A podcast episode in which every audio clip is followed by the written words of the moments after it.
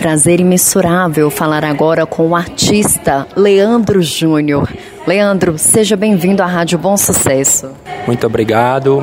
É com muito prazer que estou aqui na Biblioteca Estadual em Belo Horizonte representando meu Vale de Jequitinhonha. Em especial, gostaria de agradecer aqui a três municípios que eu presto serviço. Um é Chapada do Norte, o outro é José Gonçalves de Minas e o outro Leme do Prado. Três municípios que sempre me acolheram é um prazer imenso representar essa cultura do Vale Jequitinhonha através das minhas obras retratando a escravatura. Só para ressaltar, eu acabei de ganhar uma premiação em São Paulo, no Universo Cerâmica, na Assembleia Legislativa. Foi um evento promovido pelo Ateliê Tsuru. Ganhei a premiação máxima. Estou com, assim, me sentindo muito feliz em poder levar o nome do meu vale adiante. Lembrando, ouvinte, que ele é da cidade de Chapada do Norte. Você poderia falar um pouquinho para a gente sobre as suas obras? Claro, eu sou do, do município de Chapada do Norte, sou do distrito de Cachoeira do Norte. Minhas obras são retratando a escravatura, por isso o nome da exposição é 130 anos de Lei Auras. Eu tenho algumas obras ali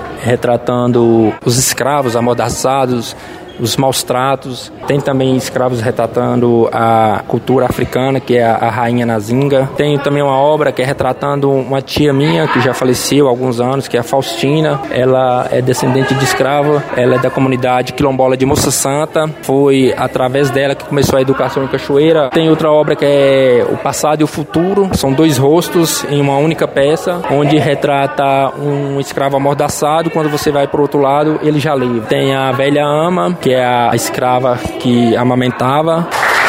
E também eu trouxe uma obra de Aparecida, uma obra que eu trouxe para presentear um amigo que tem me ajudado muito e o resultado Está sendo maravilhoso, com a premiação em São Paulo, com a exposição aqui. Gostaria de agradecer meu amigo Zé Pedro, lá da Bom Sucesso, pelo espaço, poder falar um pouco do meu trabalho. Ô Leandro, eu conheci as suas obras de forma surpreendente. Foi nos fóruns regionais, quando eu vi aquelas obras, me chamou a atenção. Quando eu cheguei lá e verifiquei que o artista era de Chapada do Norte, que era Leandro. E eu fiquei muito fascinado com a, com a sua arte. E eu já vi um tempo tentando buscar o seu telefone para contato com você. Tamanha é a, a expressão da sua arte. E, ô Leandro, é uma coisa assim, que é muito forte, você já falou um pouquinho que que cada arte representa, mas a gente vê uma energia, é como se a arte falasse. Você olha para uma peça, ela te passa uma expressão. E nós sabemos que na colonização, principalmente nossa lá, você da região de Minas Novas, né?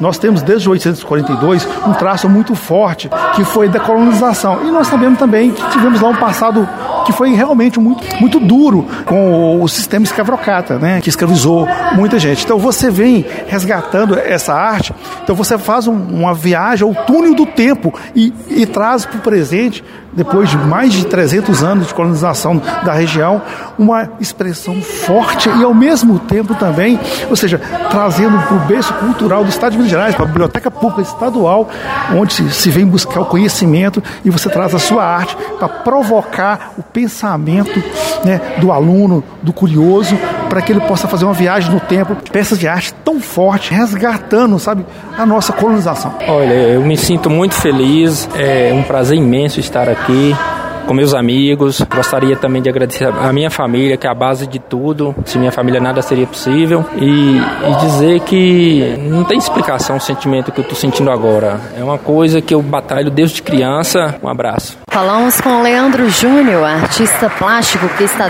tendo seu trabalho apresentado aqui na Biblioteca Pública Estadual na cidade de Belo Horizonte.